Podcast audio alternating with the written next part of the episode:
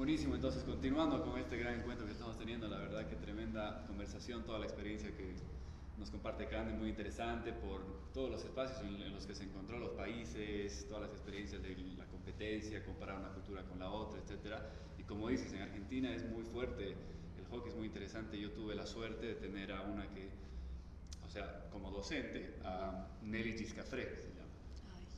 Que trabajó con las leonas, con las leonas, trabajó ah, con las leonas en la época de, de Luciana Aymar, de todas las referentes, digamos, campeonas del mundo, los Champions Trophy, Olimpiadas, entonces fue tremendo eso, entonces, sí, ni hablar. Entonces fue muy interesante todo, las, todo lo que ella contaba, digamos, en las clases o en un par de, de, congresos, digamos, que pude estar con ella para compartir, para conocerla y lo que más me llamaba la atención, ¿no? ¿Qué tipo de factores tal vez para vos con tu experiencia son los que consideras más importantes con la psicología de deporte, con lo mental, con lo emocional, qué es lo que más te afectó, te, te impulsó tal vez en, tu deporte, en el hockey, con esos aspectos, si los conocías y demás. Creo que yo empecé a, tener noción en lo que es eh, la mente hacia el deporte cuando viví una mala experiencia, porque bueno, viste, los seres humanos somos así, tenemos que pasar por algo malo para darnos cuenta de... Sí, sí, sí. Eh, nada, yo viste, toda mi vida entrené, toda mi vida eh, jugué y, viví del deporte, mis amigas también. Y mm, estábamos jugando un torneo con la selección de, mi ciudad y yo venía mal mentalmente, problemas personales, eh, no estaba bien de cabeza. Tampoco voy a negar de que no estaba muy bien entrenada, pero nunca dejaba de entrenar, jamás dejé de entrenar y, así fue.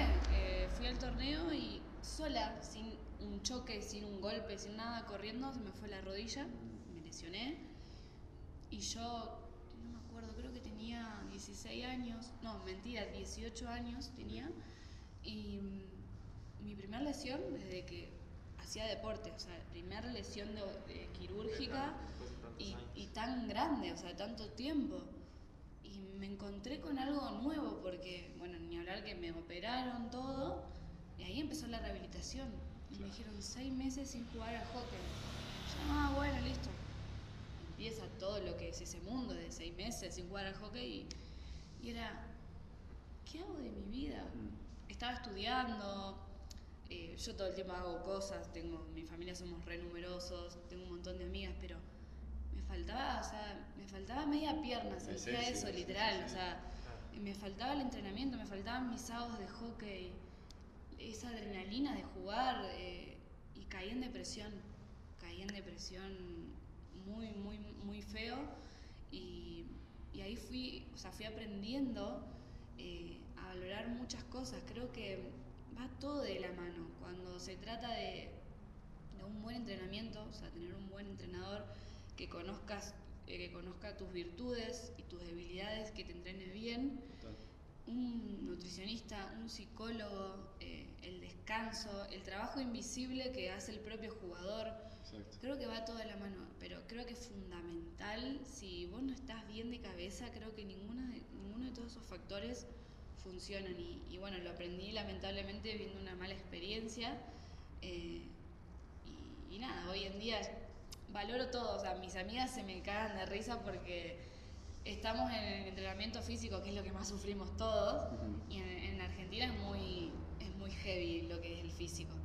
Y nada, estábamos corriendo, corriendo, corriendo, y, y mis amigas, no, no puedo más, y salen, y yo, no, dale. Y cuando termina el entrenamiento, yo les digo, tenemos que disfrutar y valorar esto. O sea, pensar que hay gente en silla de ruedas, pensar que hay gente que no tiene piernas, pensar que hay gente que no, no, no tiene la posibilidad de correr. O por una lesión tuvo que dejar. Y yo como se me cagan de risa porque dice, vos estás re loca, pero es como que estuve inválida tanto tiempo que no, o sea, no podía ni levantarme ir al baño, o sea, me tenía que bañar mi mamá. Eh, y ahí empecé como a valorar todo, o sea, ¿por qué no voy al gimnasio? ¿Por qué no salgo a correr? ¿Por qué no hago una caminata? ¿Por qué no hago esto? O sea, el día de mañana quién sabe qué me va a pasar. Eh, y nada, creo que está todo en la mente. Eh, también si vos pensás negativo, atrás lo negativo, si pensás positivo, atrás lo positivo. Obviamente siempre hay desniveles como todos porque nadie es perfecto, pero es saber mantener el equilibrio, mantener el equilibrio.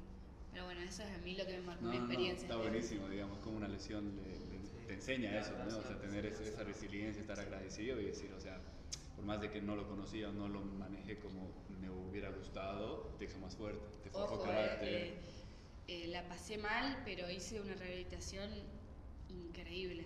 Eh, tuve un kinesiólogo que, que, le agradezco un montón, porque era, era entrenar de lunes a o sea, rehabilitarme de lunes a viernes 3, 4 horas ahí en fisioterapia, que a mí me mataba psicológicamente, porque vos imagínate, yo de ir a un, a un lugar, espacio aire libre, que es el hockey, a cagarte de risa, a disfrutar, a entrenar, a ir a un lugar cerrado y toda gente inválida, toda gente lesionada, era como que me mataba, pero bueno, fue tanto el esfuerzo que eso también me hizo valorar más todavía cuando me recuperé, me recuperé increíble, creo, bueno, obviamente los primeros meses con miedo a que la rodilla se vaya, mm. después haciéndome estudios, siguiendo entrenando, tengo la rodilla mejor que antes. Y lo disfruto más, lo disfruto más, creo que al haber vivido lo que viví lo disfruto mucho más. Y no solo en el deporte, sino que en la vida, en la vida cotidiana, tanto con amigos, familia, otras experiencias. en general, sí, muchas cosas. Totalmente. Por más de que haya sido por etapas, fue un aprendizaje importante, digamos, que te, la verdad que muchas sí. cosas. Creo que hoy soy lo que soy gracias a, a muchas cosas que viví, pero lo que más me marcó fue esa lesión. Claro. Sí, es súper interesante eso porque, como decías igual antes, ¿no? si no te hubieras animado, digamos, a dar ese salto a vivir en otro lado, en otro país, en, Italia, en España, es como que no, si no te permites vivir esa experiencia, eh, no, no, forjas todo ese carácter, ¿no?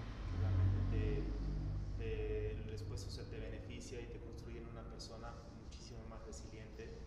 Y lo mismo pasa con las lesiones, que, que, traen muchas enseñanzas igual y uno vuelve distinto tal cual después de eso. Y con respecto a lo que hablabas de viajes, eh, vivir en otros lados, dar el salto, eh, creo que me gustaría dar ese consejo de que, de que lo hagan y se animen porque creo que haciendo esas cosas, viajando, conociendo, probando, uno va encontrando su personalidad también. A mí el que me conoce desde muy chiquita y no me vio desde después de muchos años y me voy y me dice, ¿quién es esta chica? Porque yo era una persona muy tímida, eh, viste, no, no lo hago porque no, no sé si me sale. Mm. Tímida en el sentido de que, no sé, como que por ahí no, no, no hablaba tanto, me guardaba más las cosas. Siempre fui una india, siempre fui una india en el club, era una india, estaba más con hombres que con mujeres, imagínate, o sea. Eh, pero en ese sentido, como que no era, no era tan atrevida, por así decirlo. O así soltarme en una entrevista y hablar así como estoy hablando, no, no lo podría hacer. Y además, si me buscas en YouTube, mis, mis primeras entrevistas me trababa todo el tiempo. el, irme me hizo ver muchas cosas. Eh, ¿Estás sola? O sea, ¿te pasa algo? Flaca, hacete cargo de vos misma. O sea, porque estás sola. Tampoco estás 100% sola, pero yo siempre tuve a mi mamá, a mi abuela, a mi padrastro, a mis hermanos. O sea, pase lo que pase, tenía ahí. O sea, salía a entrenar, tenía la comidita hecha, calentita, no me faltaba nada. Y bueno, uno cuando se encuentra solo, encima súper lejos, empieza a forjar su carácter, su personalidad, su, eh, manera de desenvolverte a la hora de un problema.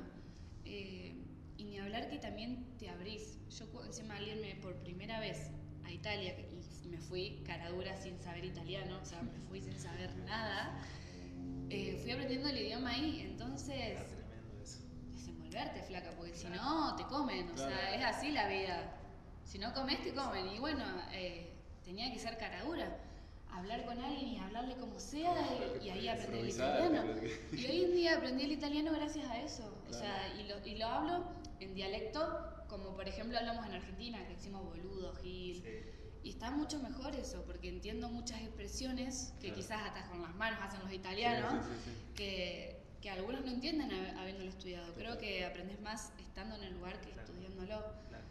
Eh, lenguaje de calle, digamos. y además cada región tiene su dialecto, todo está muy bueno. y, y, también eh, el abrirme, conoces personas nuevas, conoces pensamientos nuevos. O sea, yo soy de, de Santa Fe, que es una ciudad muy chica, y con al ser chica pensamiento más cerrado. No digo que la gente sea cerrada, la gente es increíble, yo amo mi, ciudad, pero es como que quizás todos mueren en un pensamiento cuadrado y cuando vos salís al mundo hay un abanico de, de opciones de vida, como Mm. cada uno vive como quiere y más en Europa. En Europa Total. hacen lo que quieren en el buen sentido. Sí.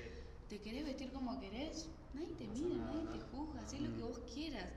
Y es lo que a mí me abrió mucho la mente, en todo sentido, en el deporte, en la vida. Como decir, ay, yo antes pensaba que eso estaba mal. Y no, no estaba mal, o sea, se puede vivir como cada uno quiera, sin, obviamente sin hacerle daño al otro.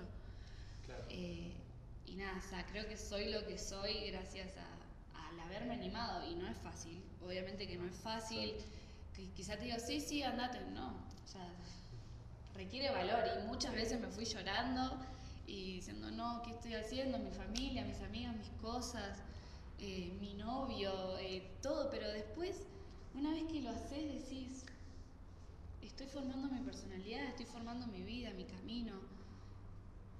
Nada, yo soy una Ese- agradecida. Ese, ese consejo, Está la muy verdad bueno. que está, está muy bueno porque hay muchísima gente que eh, no se anima a, a dar ese salto justamente a irse a estudiar a otro lado, a trabajar a Total. otro lado, eh, a vivir nuevas experiencias. Exacto, ¿no? y además que cuenta con el talento, con el apoyo tal vez de los padres o por uno Claro. mismo, digamos, de cómo se desenvuelve y decir, tengo que mandar para buscar una beca en Estados Unidos Sí. o en algún lado, etcétera. Entonces ya saben, todos los que nos siguen, los deportistas, etcétera, por experiencia propia nos está diciendo Carmen que tienen que animarse, no van, a, no van a arrepentirse, va a ser algo que a lo largo de su vida les va a sumar un Sí, montón de, atributos, de... Y otra cosa importante es que no todas las experiencias van a ser buenas. hablar. Vas a tener, yo además la primera experiencia que tuve la pasé muy mal, eh, muy pero muy mal, o sea, estuve muy triste.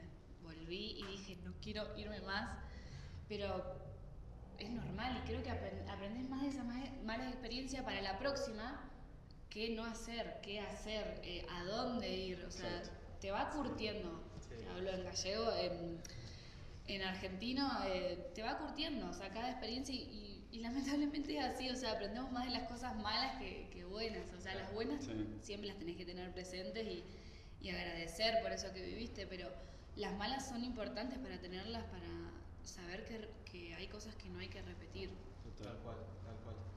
Cande, ¿algún momento eh, te diste cuenta de que debías alimentarte mejor, digamos, como antes de los partidos? Por ejemplo, eh, yo también he sido deportista toda mi vida, ¿no? Y obviamente, como más de adolescente, no te das cuenta y almuerzas cualquier cosa antes de ir a jugar o entrenar o la misma merienda todo eso. Y llega un punto donde quizás te das un poquito más de cuenta, esto sí, esto no, eh, esto me viene bien antes de un partido, todo eso. Y en algún momento como que un poquito más tuviste esa...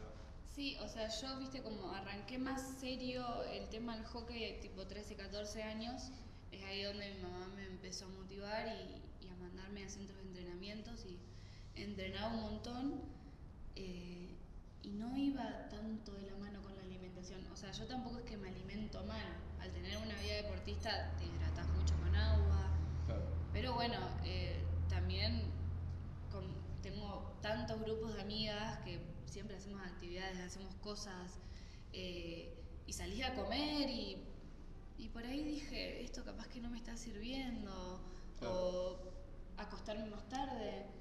Eh, y bueno, entonces eh, mi mamá me llevó a una nutricionista, tenía, sí, 15 años y, y ahí es donde empecé a un poquito a equilibrar eso y, y me di cuenta que o sea, mejoré un montón en el rendimiento.